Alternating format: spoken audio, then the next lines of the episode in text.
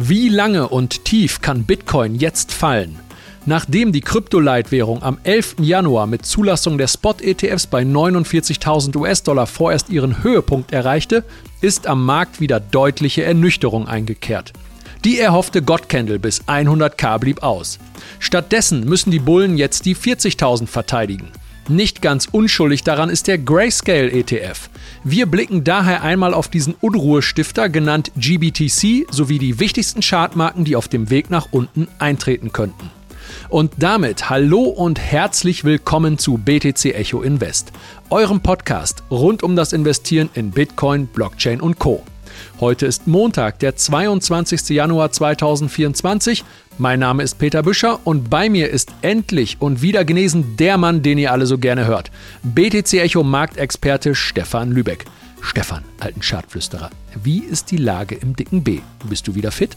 Äh, ja, also äh, vielleicht 100% fit nicht, aber fit genug, um mit dir äh, den Podcast zu machen. Ich bin ja auch durchaus, äh, ja, habe ich es vermisst. Und dementsprechend, ich glaube, die Zuschauer oder Zuhörer in diesem Fall wissen ja auch alle, dass ich gerne äh, den Podcast am liebsten immer machen wollen würde. Und wenn ich tatsächlich nicht kann, äh, gesundheitlich, dann bin ich auch wahrscheinlich kurz vor Tod gefühlt. Ähm, insofern, äh, es reicht locker, um mit dir das jetzt hier durchzutieren. Ja, herzlichen Dank an dieser Stelle auch an all die Genesungs- oder für all die Genesungsgewünsche Genesungswünsche an Stefan auf all den Kanälen, die uns erreicht haben. Das krasseste war, dass sogar ein Care-Paket angekommen ist für dich in den Redaktionsräumen. Ja, herzlichen Dank an Doreen an dieser Stelle. Und ja, auch von mir. Ja, und auch schön zu sehen, dass ihr über eine Woche ohne Stefan hinweggekommen seid. Der Podcast letzte Woche mit Sven war der erfolgreichste Invest-Podcast der letzten 30 Tage. Und jetzt rein in die Themen. So, auf geht's. Vorher noch der Hinweis, in euch selbst zu investieren. Dafür haben wir eine neue Masterclass an den Start gebracht, die heißt Bitcoin verstehen, sicher investieren in sieben Schritten. Moderiert wird die von mir und ihr findet sie unter www.btc-echo.de Schrägstrich Academy, Schrägstrich Schulungen und den Link dazu packen wir euch natürlich auch in die Show Notes. Und wir machen weiter mit dem Wochenrückblick. Stefan, versorg uns einmal mit dem Marktupdate. Ja, also in der abgelaufenen Handelswoche kam es bei Bitcoin wie auch bei der überwiegenden Mehrheit der Altcoins, muss man tatsächlich sagen, zu Gewinnmitnahmen.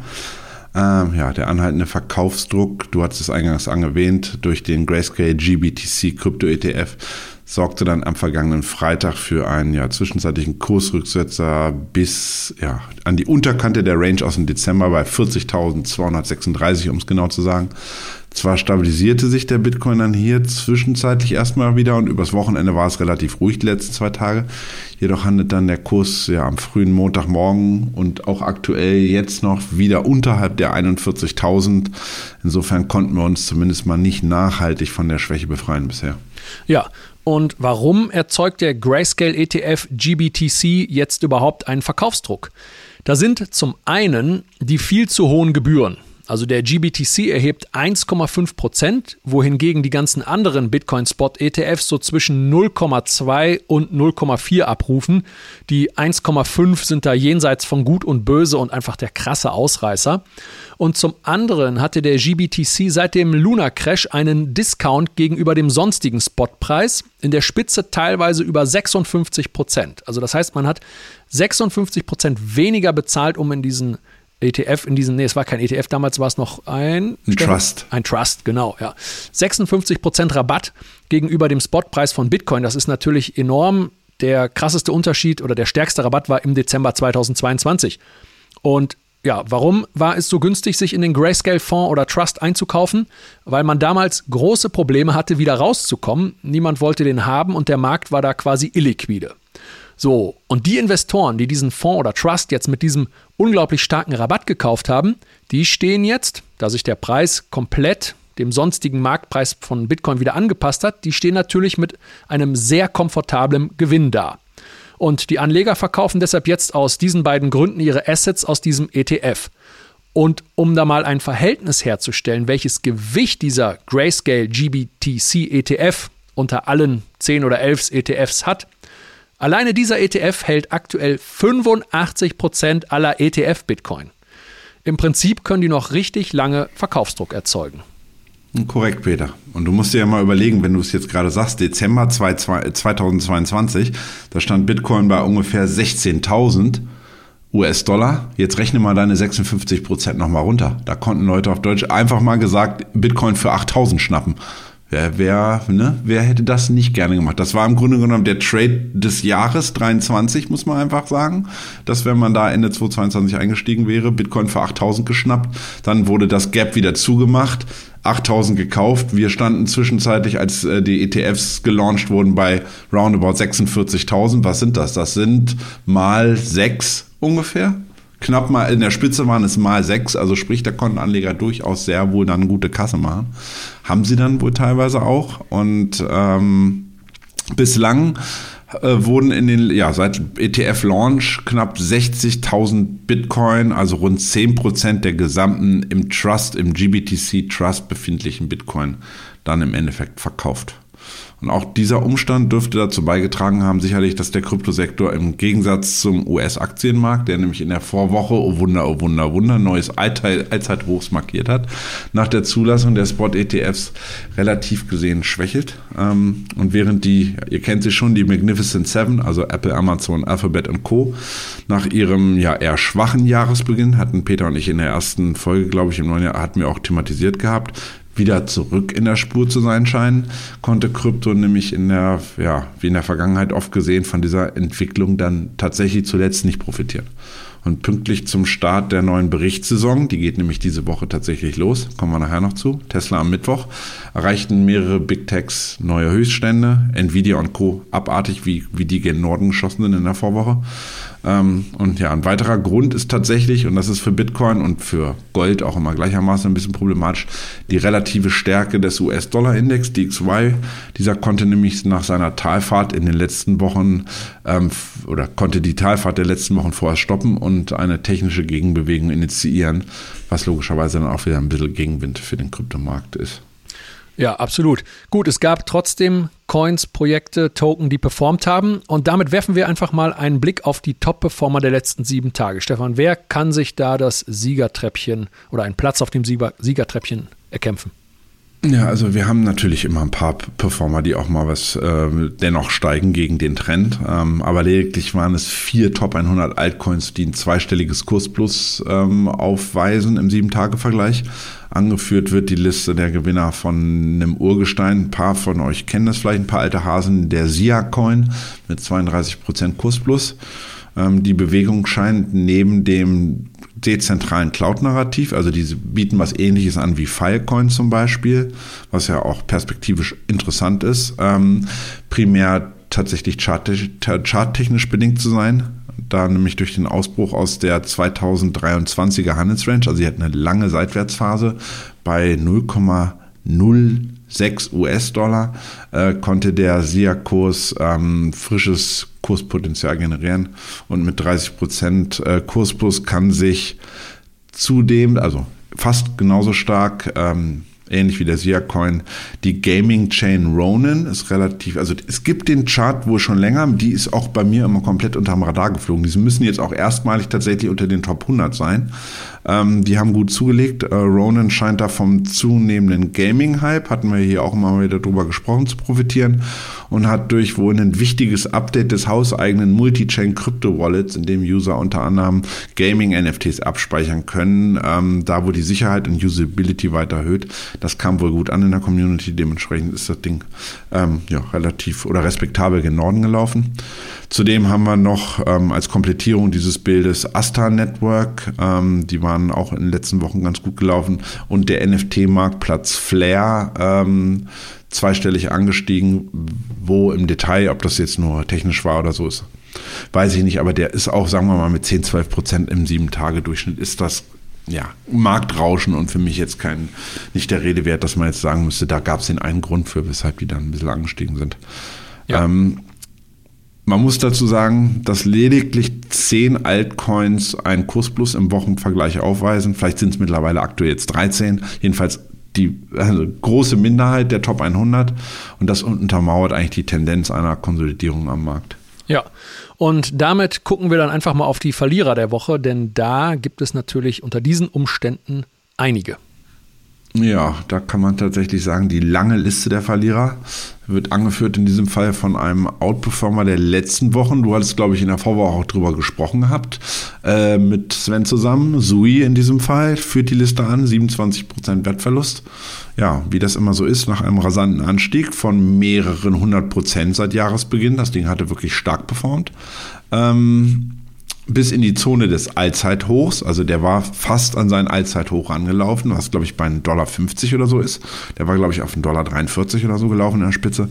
Nahm Anleger dann vorerst erstmal Gewinne mit. Und äh, ja, wenn man innerhalb relativ kurzer Zeit ein paar hundert Prozent machen kann, dann verkauft man halt auch mal was. Ja, mehrere hundert oder mehr als hundert Prozent? Da bin ich mir jetzt ähm, die haben mehr als 100 in den letzten paar Wochen. Der hat aber tatsächlich seit Mitte Oktober sogar, gut, das sind dann jetzt äh, zweieinhalb Monate gewesen, hat das Ding 300 Prozent gemacht. Okay, ja gut, dann sind es, ja, das sind in der Tat dann mehrere hundert. Ja, genau. Und wie du es gerade gesagt hast, Sui hatten wir am 15. Januar besprochen und gesagt, dass hier Vorsicht geboten ist, da die 1,40, also du, sag, du hast gerade 1,50 gesagt, ich habe die 1,50 war, glaube ich, das Allzeithoch und er ist bis über in der Spitze 1,43, also Mini ja. Overshoot, aber 1,40er Bereich. Du weißt ja, bei Altcoins, da muss man über Bereiche reden ja. und nicht Marken, weil die viel zu illiquide sind. Ja. Insofern. Genau, und letzte Woche äh, bei Sui hatte ich es angesprochen, da ist es eben super schwierig gewesen, das tatsächliche Allzeithoch wirklich zu definieren, weil der an dem Tag seines Listings auf Bitfinex, glaube ich, sogar 10.000 US-Dollar. Also die Kerze zeigt 10.000 US-Dollar als Allzeithoch an. Aber dieser Tag endete dann bei vielen Exchanges, ob jetzt Kraken, Binance, Bitfinex, endete so ungefähr bei 1,40. Deshalb habe ich das als ähm, Allzeithoch dann definiert oder beziehungsweise das als den starken Widerstand dargestellt. Ja, und da ist Sui halt abgeprallt und auch fundamental blinken da ja Warnzeichen. Das haben wir auch letzte Woche erläutert. Zum einen sind erst 11% aller Coins im Umlauf. In fünf Tagen steht der nächste Token-Unlock an und am 2. Juli steht dann ein richtig großer an, bei dem jede Menge Suis auf den Markt, Markt geworfen werden können. Und charttechnisch hat Sui im 4-Stunden-Chart jetzt das 61,8er Fibonacci Retracement angelaufen. Dort auch schon eine erste Gegenreaktion gezeigt, eine bullische, muss jetzt aber erstmal den Abwärtstrend seit dem 15. Januar überwinden und das jüngste Hoch bei 1,12, 1,13 ungefähr aus dem Markt nehmen, um hier wieder Aufwärtspotenzial eröffnen zu können. Ja, ähm, tatsächlich, wenn man dann die Rest, sozusagen die anderen Verlierer anguckt, äh, auch der Konkurrent Aptos ist im Grunde genommen so, ja, sind berufen äh, oder beruhen beide auf dem gleichen, auf der beiden äh, Codesprache namens Move heißt die. Die sind ja beide entstanden im Grunde genommen aus dem ja eingestampften Facebook-Projekt Diem. Und ähm, auch Aptos wurde im Zuge des jüngsten, äh, der jüngsten Korrektur am Markt äh, mit gen Süden geschliffen und musste stärker federn lassen ähm, mit rund ja, 21, 20, 21 Prozent Kursabschlag. Zudem zeigten sich ähm, der Ordinal Coin Satz, also SATS, der, ich glaube, relativ neu ist, und der Solana Meme Coin Bonk äh, mit jeweils 22 Prozent Kurskorrektur dann doch ziemlich schwach. Ähm, und tatsächlich, und das fand ich relativ interessant, dass auch der, ähm, ja, der einer der krassesten Outperformer der letzten vier Monate. Äh, Celestia war ja von rund 2 Dollar in der Spitze auf 20 Dollar gelaufen. Ähm, erfährt da größere Gewinnmitnahmen aktuell. Also hat sich jetzt, glaube ich, in, letzten, in der letzten Stunde wieder ein bisschen erholt von seinen, von seinen Tagestiefs, aber korrigiert im Wochenvergleich ebenfalls knapp 20 Prozent. Und ähm, man muss, um sozusagen das Gesamtbild irgendwie so zu komplizieren, muss man einfach sagen, mehr als 30 oder rund 30 Prozent der Top 100 Coins verlieren aktuell im 7-Tage-Vergleich zweistellig an Wert. Das zeigt, dass es nicht einzelne Coins erwischt hat, sondern so wirklich so der broader Market äh, muss gerade mal ein bisschen ausatmen und lässt ein paar Federn. Ja, da wird der Altcoin-Markt sicherlich vom großen Bruder Bitcoin mitgezogen. Und jetzt heißt es für euch trotz der bärischen News bullisch dranbleiben. Wir spielen kurz unseren Disclaimer ein und dann geht es mit dem Hauptthema weiter. Achtung, dieser Podcast stellt keine Anlageberatung dar. Alle Aussagen dienen lediglich der Information und spiegeln die persönlichen Meinungen unserer Redakteurinnen und Redakteure wider. Und damit kommen wir zu unserem Hauptthema, der Frage, wie lange und tief Bitcoin jetzt noch fallen kann. Aber vorher müssen wir noch ein Versprechen einlösen. Und zwar haben wir, bevor Stefan letzte Woche krank wurde, angekündigt, dass wir noch ein mögliches Hype-Narrativ für 2024 besprechen wollen, und zwar die Modularität bei Blockchains. Ja, also die Relevanz von Modularität und Parallelisierung, zwei ganz wilde neue Modewörter. Bei der Skalierung von Blockchains ist in der Tat ein spannendes Thema in diesem Handelsjahr. Mit Celestia hatten wir ja gerade angesprochen, auch einer der stärksten Performer letzten Monat. Und zuletzt auch Manta, da war in der Vorwoche ein Airdrop, da hatten wir auch ähm, einen, ich glaube, der Kollege, äh, Wer hatte noch, letztens hatten wir, wir hatten einen Airdrop-Artikel darüber, das war der Johannes, genau. Der Johannes hatte nämlich darüber berichtet, wie man eventuell bei Manta äh, partizipieren könnte haben da tatsächlich zwei spannende Projekte in diesem Bereich der Modularität und Parallelisierung zuletzt dann gelauncht. Und weitere Projekte wie, ich nenne mal ein paar große, sind Monat. Wenn man ein bisschen auf Twitter unterwegs ist, fällt man da, glaube ich, automatisch drüber. Ähm, Eclipse äh, und auch Eclipse, die auch äh, auf einen modularen Aufbau setzen, ähm, könnten dann in 2024 voraussichtlich durchaus ein signifikantes Wachstum in Adaption und Nutzung erleben und damit dann ja optimalerweise die Usability von, Block, äh, von Blockchains weiter vorantreiben. Ja, nochmal ganz kurz eingeworfen, was ist überhaupt Modularität? Demgegenüber stehen sogenannte monolithische Blockchains. Das sind halt so Klassiker wie Bitcoin, Ethereum und viele tausend andere. Und dann gibt es jetzt die Gruppe der neuen jungen Wilden, wie du zum Beispiel gerade schon mit Celestia, Manta, Monad und Eclipse genannt hast. Und was können und wollen die jetzt besser oder anders als die monolithischen Blockchains. Die modularen Blockchains wollen ihre Architektur, wie der Name schon sagt, modular aufbauen oder die wollen das nicht nur, die machen das. Und zwar, um einzelne Komponenten austauschen und optimieren zu können, ohne das ganze Projekt direkt hardforken zu müssen.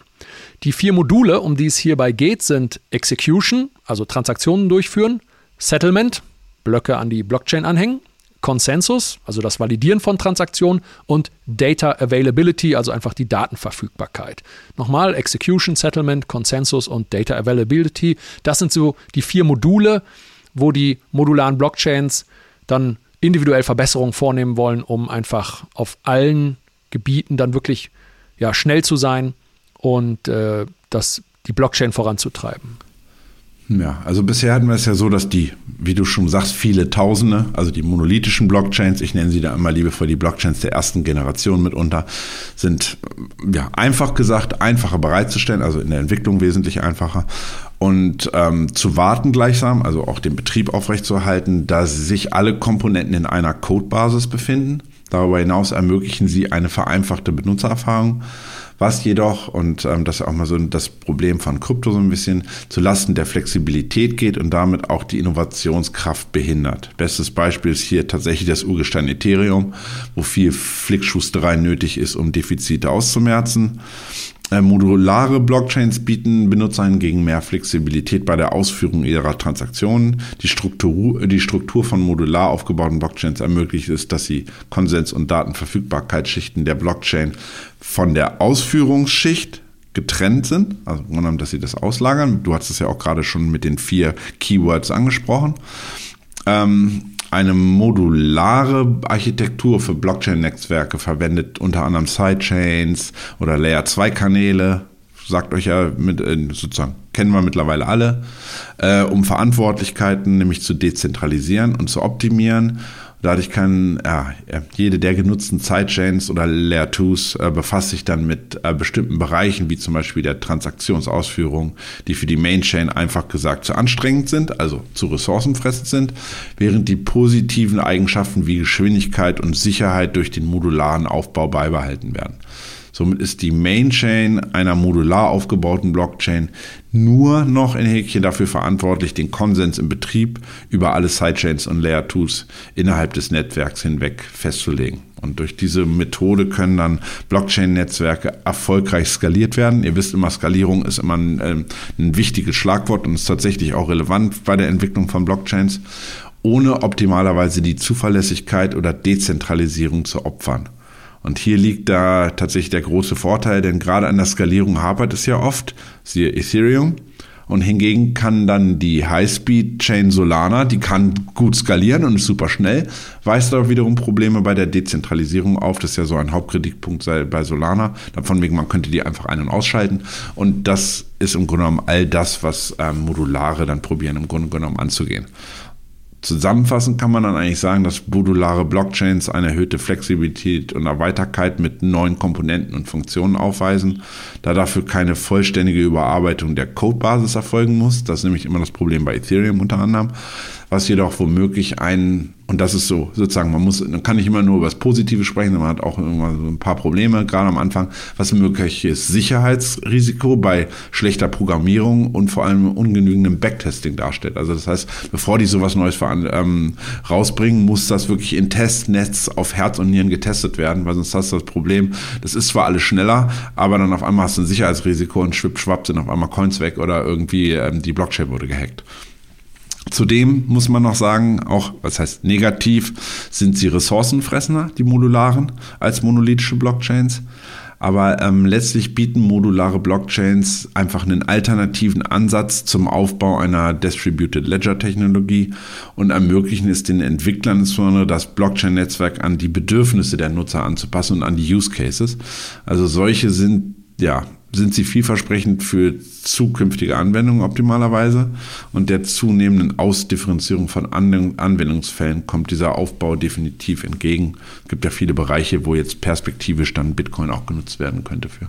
Ja, okay. Also der modulare Aufbau, der klingt auf jeden Fall nach einem vernünftigen Anwendungsfall, um das sogenannte Blockchain-Trilemma anzugehen. Und ein paar Vertreter dieser Gattung, die haben wir gerade schon genannt und wir behalten die auch weiter im Auge. Ja, und da ich, sagen wir mal, als Trader, wie gesagt, ihr habt wahrscheinlich schon gemerkt, ich bin, weder Peter und ich sind die absoluten Nerds und können das selber nicht programmieren, aber ähm, als Trader und Investor habe ich primär immer die monetäre Kursentwicklung im Auge von solchen Coins und die bieten sich dann hier durch diese Weiterentwicklung dann auch aus Investmentsicht schlicht und einfach vielversprechende Chancen.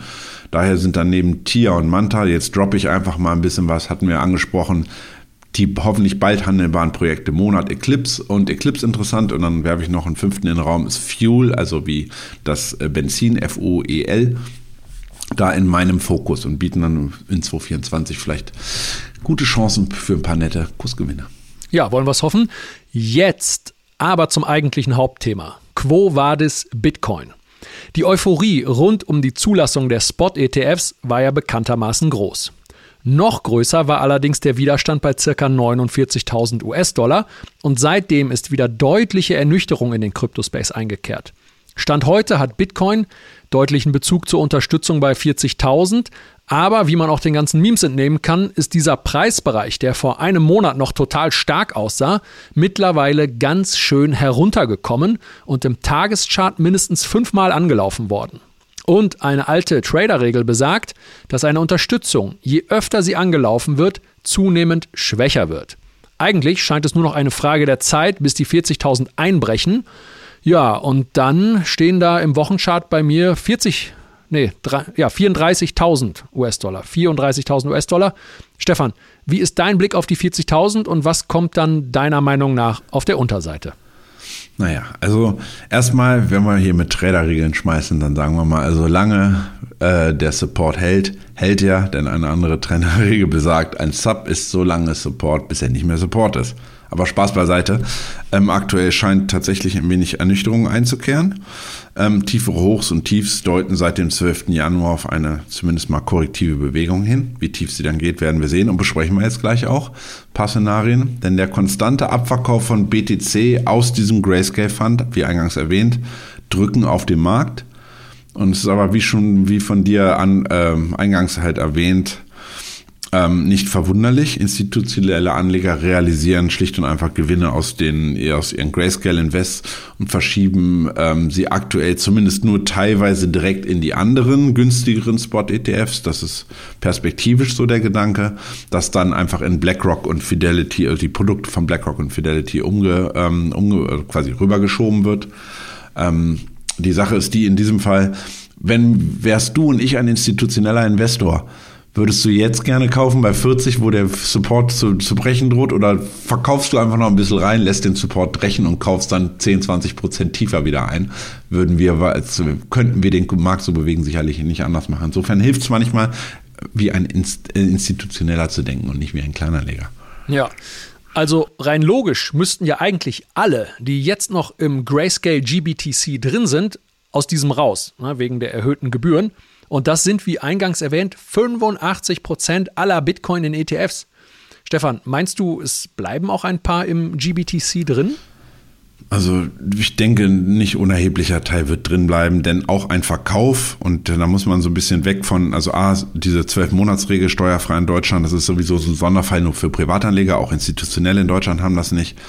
Und man, ein Verkauf geht gerade in den USA, das sind primär amerikanische Anleger, die in dem GBTC Trust drin sind oder waren damals, ähm, dass es immer mit zu zahlenden Steuern einhergeht. Insofern ähm, muss man einfach mal überlegen, 1,5 Prozent relativ dazu gesehen sind zwar nicht wenig an jährlichen Gebühren, aber BT, also Bitcoin als Underlying Asset in diesem Fall weist ja auch eine durchaus hohe Volatilität auf und mögliche Kursperformance auf. Also wenn ich 1,5 Prozent zahlen würde auf einen Asset, was nur eine Schwankungsbreite jährlich von 10 Prozent hat, würde ich mir überlegen, shit, da musst du raus. 1,5 ist ja viel zu viel. Bitcoin hat wie viel in 2023 gemacht? Wir halten mal fest, 160 Prozent. Da sage ich mal 1,5, I don't care. Ich habe 160 Prozent gemacht. Insofern, man muss das immer ein bisschen in Relation sehen. Ähm, Ergo dürften reiche Privatanleger und Family Offices ihre Position mitunter einfach hoddeln.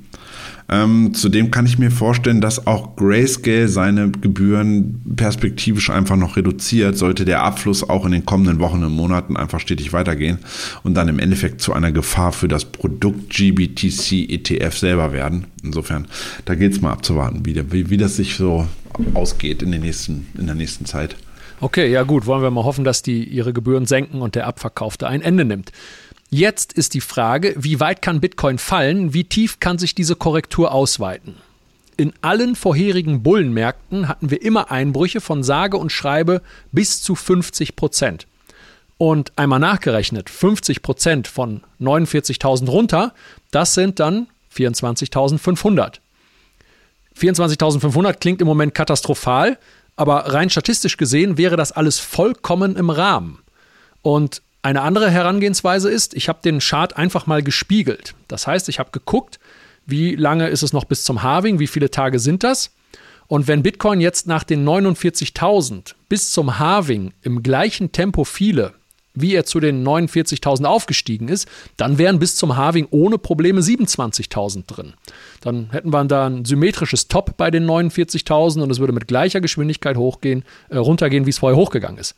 Dann bei 28.000 haben wir im Wochenchart das, Aus, das Ausbruchslevel der jüngsten Rallye seit dem 16. Oktober, welches auch noch nicht geretestet wurde.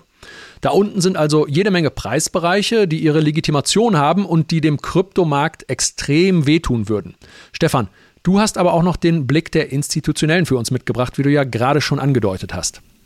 Ja, erstmal sollten wir festhalten, der jüngsten Rallye seit dem 16. Oktober, ne, das war mein Geburtstag. Da weißt du schon, also ihr könnt euch im Grunde genommen alle bei mir bedanken. Ich hatte Geburtstag und dann ging nämlich die Rallye los bei Bitcoin. Das so war das ja eigentlich. Das, das bedingt wahrscheinlich absolut kausal diese Rallye. Ja, du hast recht. Oder? Mir fiel das gerade so auf. Gut, also zurück zum Thema. Ähm, vorstellbar ist tatsächlich immer alles und da ich, gebe ich dir recht, ähm, ist die Schwankungsbreite jedoch der zwischenzeitlichen Korrekturen innerhalb der Bullenhausen von Bullrun zu Bullrun etwas geringer geworden. Also wir hatten quasi in dem Run in 2017 ähm, waren die Korrekturen noch größer als die in 2021.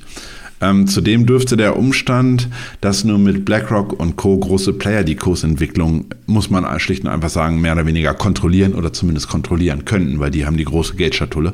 Und durch den vermehrten Einstieg von Institutionellen generell optimalerweise auch die Liquidität in der Zukunft weiter zunehmen dürfte, durchaus ein Faktor, der gegen eine derart starke Korrektur spricht.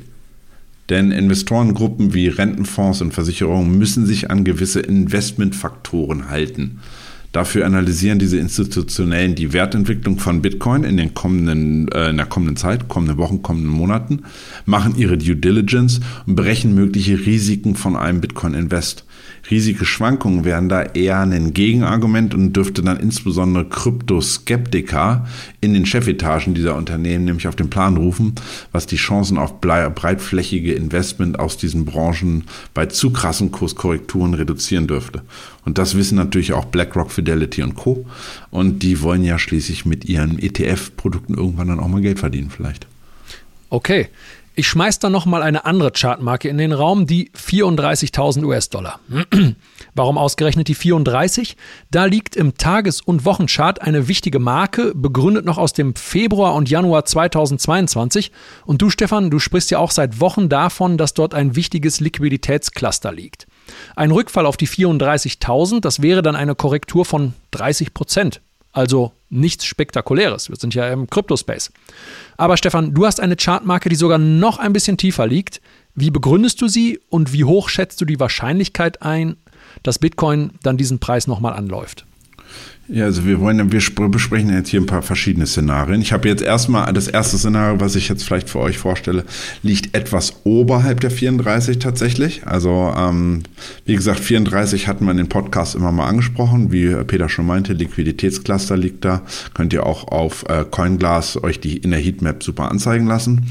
Ähm, jedoch, wenn man rein charttechnisch argumentiert, ähm, gibt es erstmal mehrere vorstellbare und begründbare Szenarien. Also zum einen ist es so, dass wir nach dem Erreichen bzw. der Abarbeitung des 61er Fibonacci Retracements der kompletten Bewegung bei 38.500 nun von der Fibonacci-Logik und auch L, wie bitte? Du hast 38,500 gesagt. Wir müssen oh, 48,500, Entschuldigung.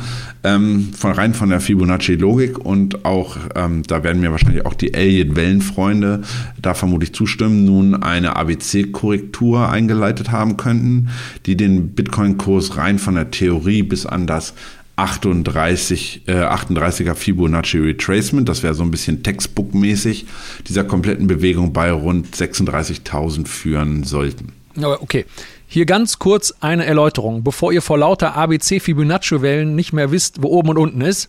Also, wenn man die Fibonacci Retracements anlegt und sie von dem bisherigen Allzeithoch bei 69.000 US-Dollar bis runter zum Boden bei 15.000 US-Dollar zieht, dann liegt das gerade erwähnte und sehr relevante 0,618er Fibo bei ca. 48.500 oder 48.800, je nachdem, welche Börse man da nimmt. Das korreliert ziemlich genau mit dem jüngsten Top rund um die ETF-Zulassung. Ja, und charttechnisch Handelnde oder Tradende, die sehen in einem, die sehen in diesem 0,618er FIBO sehen die einen sehr relevanten Widerstand. Und ob man da jetzt glaubt, dran glaubt oder nicht, es kann also hier mindestens zu einer selbsterfüllenden Prophezeiung kommen, wenn viele Marktteilnehmer auf dieses Kurslevel gucken. Und jetzt, was Stefan gerade sagte mit dem 0,618 382er Fibonacci Retracement. Das liegt natürlich etwas tiefer als das 0,618er. Und wie Stefan sagte, das liegt bei 36.000. Und bei Tradern, die sich an den Fibos orientieren, also Fibos für Fibonaccis, was nicht wenige sind, da ist in deren Logik diese Marke jetzt einfach fällig. Das ist korrekt. Also von da aus ausgehend, von der Logik her wäre es, wir kommen bis dahin runter, finden Boden und dann dürfte im Grunde genommen die nächste Aufwärtswelle starten, äh, starten, wenn man von so einer 1, 2, 3, 4, 5 Aufwärtsbewegung, Wellenbewegung ausgehen würde. Dann könnte Bitcoin mitunter losstarten, zu neuen Jahreshochs laufen etc. Ähm, so viel zu dem einen Szenario. Ähm, eine weitere rein auf Supply- und Demand-Zone fußende Interpretation besagt jedoch, dass es ähm, eine erhöhte Wahrscheinlichkeit dafür besteht, dass wir den in der ja, 3. Oktober vollzogenen Ausbruch über die rund 31.000 zur Bestätigung nochmals retesten müssen, also quasi einen Konsistenztest unterziehen müssen und von erst von dort dann nachhaltig in Richtung All-Time-High optimalerweise durchstarten. Und hier findet, tatsächlich, hier findet sich tatsächlich auch die Unterkante des seitdem tief im November 2022 ausgebildeten Trendkanals, ähm, der, und jetzt wird es wieder etwas speziell in der logarithmierten Darstellung so zu finden ist. Ähm, Leute, die regelmäßiger bei Trading wir gucken, wissen, was ich meine. Es gibt verschiedene, verschiedene Darstellungsweisen. Ähm, LOG steht auch ab und zu, gibt es auch bei anderen Chart-Softwares. Ähm, klickt man da drauf, dann sieht es immer, alles verzieht sich etwas, weil die Darstellung, also die Skalierung ist einfach etwas anders. Guckt man im logarithmierten Chart, hat man da im Grunde genommen einen perfekten Trendkanal. Und die Oberkante dieses Kanals korrespondierte tatsächlich fast perfekt auch mit dem 61,8er, was Peter gerade ansprach, bei diesem besagten 48.500, wo es dann ja zur Kursumkehr kam in der Vorwoche. Und gegen einen Rücksetzer, also sprich das besagt, wir könnten runterlaufen an die 31.000. Da ist dieses wichtige horizontale Support-Level. Da ist momentan die, die, die, die Unterkante dieses Trendkanals. Ähm, insofern, das wäre ein weiteres Szenario. Gegen einen Rücksetzer bis an diesen Kreuz-Support um 31.000 spricht meiner Meinung nach jedoch, dass eine derart starke Korrektur dann zur Gefahr für die ETF-Anbieter sowie auch die Kryptominer, die müssen wir auch im Kopf behalten, werden könnte. Und wir zudem dürfen wir auch nicht ausblenden, ist ja auch bald soweit, mit dem Harving-Termin im April eher ein weiteres bullisches Argument auf der Habenseite berücksichtigen müssen. Und ich weiß, für unsere, Ziele, äh, für unsere Zuhörer klingt das alles nun nach ziemlicher Glaskugelguckerei von uns beiden. Jedoch ist es die Aufgabe eines charttechnischen Analytikers, mögliche Szenarien und das im Vorhinein zu eruieren, um in der Folge mehr oder weniger einfach gesagt, das Wenn-Dann-Prinzip anzuwenden. Für mich, für mich bedeutet das, um das jetzt mal umzusetzen, sollten wir die 40.000 jetzt nachhaltig unterbieten, ist zunächst die Zone zwischen ja, 37.500, 38.000 relevant. Hier schaue ich, ähm, ist ein wichtiges horizontales Level, weil wir da einen Ausbruch hatten. Hier schaue ich, ob die Bullen bereits schon wieder am Start sind, eine Reaktion zeigen, stabilisieren können. Bleibt das aus? Ist das erwähnte 38er Fibonacci bei rund 36.000 als Ziel aktiviert? Und, und so weiter und so weiter. Dann die 34, das Liquiditätscluster, was Peter ansprach. Worst Case unten diese 31. Und wenn alles über uns zusammenbricht, dann haben wir meinetwegen auch noch die von Peter, die 24,5 oder was er da meinte mit der 50% Korrektur. So geht man jedenfalls vor, wenn man strukturiert ähm, das wenn dann anwendet, weil vorher jetzt zu sagen, ich weiß auf jeden Fall, es fällt da und dahin, ähm, ja, kann klappen. Äh, realitätsnah ist es nicht so. Ja, okay. Das mit dem Trendkanal im logarithmischen Chart, das war auch für mich starker Tobak. Aber die 31.000, die kann eigentlich jeder Laie im Chart sehen. Macht einfach mal einen Wochenchart für Bitcoin auf, bei TradingView zum Beispiel, und dann nehmt ihr Binance als Börse. Und da kann man sich ja mal eine Linie dann bei Binance bei 31.600 einzeichnen. Und dann sieht man, diese Marke war in der Vergangenheit sehr relevant. Die ist dreimal angelaufen und dann erst beim vierten Mal im Oktober 2023 überwunden worden. Und sollte, Bit, sollte Bitcoin bis dahin fallen, bis zu 31, 31,600, dann hätte er von den 49.000 ausgehend um 35 Prozent korrigiert. Und auch das ist noch keine Besonderheit in den vorherigen Bullenmärkten gewesen. Ja, damit habt ihr jetzt mal ein paar Preisbereiche auf der Unterseite gehört und wie die sich herleiten, was das bedeutet und wie wahrscheinlich deren Anlaufen ist. Damit könnt ihr euch jetzt hoffentlich, hoffentlich besser orientieren und auch ein Stück weit vorbereiten. Ähm, wie du weißt, Peter, ist Confluence ja immer wichtig. Also generell geht es darum, je mehr Sachen an einem bestimmten Level zusammentreffen, desto stärker ist dieser Bereich zu werten, als Support wie aber auch als Resist. Im Endeffekt werden wir alle sehen, wo es hingeht. Ähm, es gibt immer gute Argumente für all diese Kursniveaus, die wir vorhin genannt haben. Wichtig ist es ja, als Anleger oder Trader nur vorbereitet zu sein und vorher einen Plan zu haben, weil wenn es erstmal volatil, volatil wird, wird man emotional und dann kriegt man es eh in der Schnelle nicht auf die Kette. Ähm, und vielleicht auch getrost für die Bullen, sobald wir die 49.000 tatsächlich wieder nachhaltig oben rausnehmen sollten in den nächsten Wochen, sind unsere bärischen Szenarien und die Kursziele auf der Unterseite sowieso vermutlich dann obsolet. Ja, ist so. Wenn der Markt etwas anderes macht, als man vermutet, dann sollte man sich anpassen, sonst geht man einfach unter. Und damit bereiten wir uns auf die vierte Handelswoche in 2024 vor. Stefan, welche Termine stehen am Finanzmarkt in den nächsten Tagen an?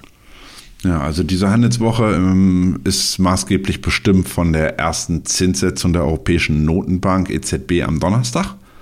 Die ist tatsächlich ausnahmsweise mal vor der äh, FED dran. Normal ist ja immer die FED und dann kommt die EZB einen Tag danach und hat es leicht. Jetzt müssen die mal irgendwie ihren Hut in den Ring werfen und gucken, was sie so erzählen.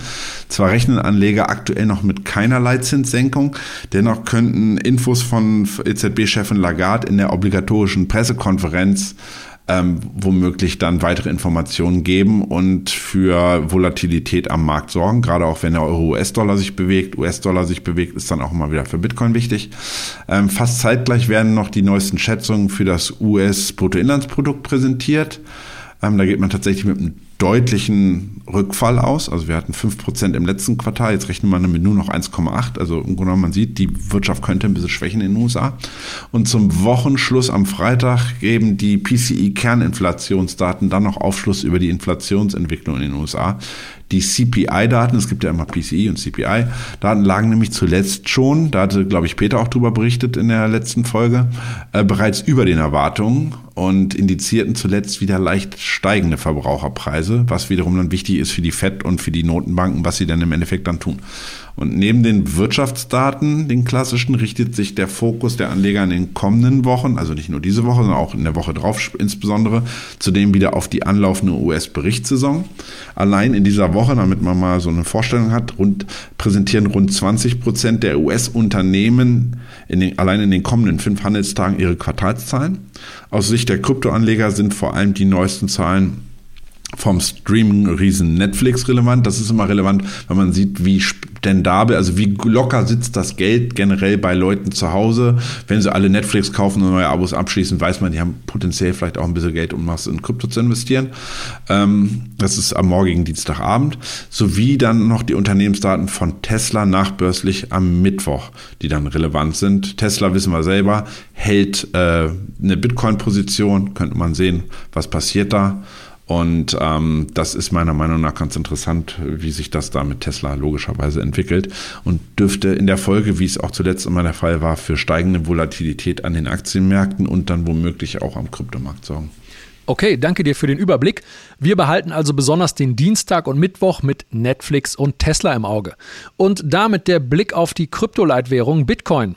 Welche Fixpunkte kannst du unseren Zuhörern jetzt auf der Oberseite mal kurzfristig mitgeben? Also ne, jetzt nicht so ein langfristiges Szenario, wie wir gerade besprochen haben, sondern jetzt sind wir etwas kurzfristiger unterwegs. Jo, also dass die BTC-Spot-ETFs kurzfristig eingepreist zu sein scheinen, das wird zunehmend, ersicht, äh, wird zunehmend ersichtlich, muss man sagen. Ähm, zwar erreichte Bitcoin das Golden Pocket der kompletten Bewegung, hatten wir gerade angesprochen, spikte kurz drüber, aber der Kurs drehte dann in der Folge deutlich gen Süden und rauschte dann jetzt wieder in den Bereich dieser Unterkante der Handelsrange zwischen 40.200 und 40.600. Stand jetzt 15.44 Uhr stehen wir ziemlich genau bei 40.006, äh, genau 40.600 auf dem Punkt schauern. Und dieser Bereich ist von den Bullen äh, nun zwingend zu verteidigen, muss man sagen. Peter Gemeint hat schon gesagt, der könnte weichgeklopft sein, der Support. Ähm, insofern ein bisschen Erholung oder ein bisschen sozusagen uns freischwimmen können wir uns erst, wenn wir die Marke von 43,250 per Tagesschluss zurückerobern, weil das könnte dann darauf hindeuten, dass wir eine nachhaltige Stabilisierung sehen. Dann könnte Bitcoin im nächsten Schritt 44,200 anlaufen. Und erst wenn wir diese Marke auch rausnehmen, dürfte dann Bitcoin nämlich tatsächlich weiter wieder an Stärke gewinnen. Die Bullen dürften wieder ein bisschen die Oberhand gewinnen und ähm, zurück über die 45.000 in Richtung 45.900 anlaufen. Dieses Kurslevel, sage ich, ist für diese Woche tatsächlich das absolute Make-or-Break-Level auf der Oberseite.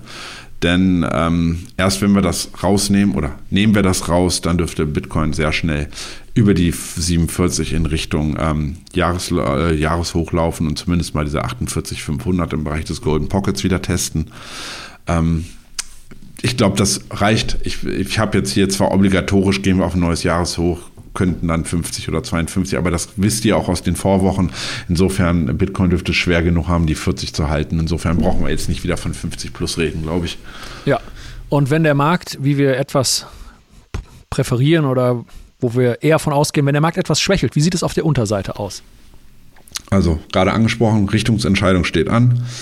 Ergo Zone 40200 bis 40600 wird die jetzt aufgeweicht, so wie von dir proklamiert und statistisch, charttechnisch wahrscheinlicher, um es so zu sagen. Ähm, wird der Bereich durchschlagen. Heute, morgen werden wir sehen. Ähm, auch vielleicht in den nächsten Minuten. Wir müssen gucken, ob jetzt Grayscale wieder anfängt, da im Wilden äh, ganz groß äh, GBTCs wieder auf den Markt zu werfen. Auch nicht un ungefährlich dann. Äh, dürfte ein Verkauf bis an das offene CME-Gap bei ähm, 39.320 äh, anstehen, wo ich das jetzt gerade in dieser Sekunde sage, Ähm, Grayscale transferred 12.270 BTC to Coinbase Prime Deposit. Das kam vor einer Sekunde gerade bei mir über die Kanäle rein. Also wisst ihr, die haben mal wieder gerade 12k BTC mal gerade rübergeschoben an Coinbase. Das heißt, da geht es wohl erstmal weiter mit dem Abzug aus GB oder beziehungsweise aus dem, dem Verkauf von GBTC-Anteilen. Insofern fällt die 40200 dynamisch. Das ist auch quasi das Tief vom letzten Freitag. Ähm, ist ein Abverkauf bis an das CME-Gap bei 39.320 ungefähr, zunehmend wahrscheinlich. Optimalerweise für uns, also für uns Bullen, würde dieses dann einfach geschlossen werden, um dann per Tagesschluss zurück über die 40.600 zu springen. Das wäre mal wirklich ein starkes Zeichen von den Bullen wird die aufgegeben, diese 39.300er Bereich, steigt die Chance jedoch auf einen Rückfall bis an, das, an die Ausbruchszone um ja, 38,9, wobei ich eigentlich schon sagen muss, dann dürfte es vermutlich eher der Bereich um 38.000 relevant werden. Den hatte ich ja vorhin auch in einem Szenario angesprochen. Da liegen ähm, aktuell im Orderbuch auch mehrere Kauforders. Und sollte Bitcoin diese Woche tatsächlich so stark unter Druck kommen, dass wir da hinlaufen, da auch nicht halten, kann ein Rücksetzer bis in die Zone um 35.600 nicht gänzlich ausgeschlossen werden. Da verläuft übrigens auch, hatten wir noch gar nicht angesprochen, die 200er Tagelinie im Tageschart, die EMA 200, die auch definitiv eine der, ja, die Marke ist, die im ersten Anlauf eigentlich meist immer mal erst hält. Insofern ist das das maximale Kursziel auf der Unterseite für mich. Okay, danke dir für deine Einschätzung. Kommen wir jetzt an dieser Stelle zur Bitcoin-Wette. Da waren letzte Woche Sven und ich im Rennen. Sven hat die 43.000 und damit im Prinzip eine Seitwärtsbewegung vermutet. Ich habe da etwas unpräzise einfach mal die 40.000 in den Raum geschmissen und das ärgert mich ein wenig, denn die wurden auf meinem Binance-Chart bisher noch nicht abgeholt und wenn ich dann in meinen Chart gucke, dann hätte ich eigentlich etwas präziser 40.300 sagen müssen. Meine Zielzone geht auf der Unterseite nämlich maximal bis 40.090 US-Dollar. Gut, das ist wie es ist. Und jetzt, Stefan, mit dir. Da muss ich so präzise wie möglich tippen, denn nichts anderes, nichts anderes wirst auch du tun. Ich schmeiße daher die 38.489 in den Raum. Bonusziel 37.925. Aber die Zahl für unsere Wette, die lautet 38.489. Stefan, was meinst du? Ist ein, ist ein schönes Ziel, was du da gewählt hast. Kann ich eigentlich nicht so viel anderes sagen, muss ich ja ab und zu. Kann ich, hast, du, hast du gut analysiert, Herr Kollege. Ähm, ich würde. Es ist echt schwer. Wenn ich jetzt sage, ich, also ich rechne fest mit einem Gap Close. Normal würde ich sagen, ich mache jetzt ein Anti-Ding und setze darauf, dass wir steigen. Ähm, realistisch gesehen ist aber dieser Bereich wirklich auf der Unterseite langsam leider warm, äh, weich geklopft. Insofern, ach komm, ich, ich werf mal die, ich nehme mal die 38.000 glatt. 38 und 15, also 38.000 Dollar und 15 Dollar, also 38,015. Okay, top, die Wette gilt. Und damit wünschen wir euch allen einen guten Start in die neue Handelswoche. Ja, und vor allen Dingen immer eine, Handbreit Stop-Loss unterm Trade.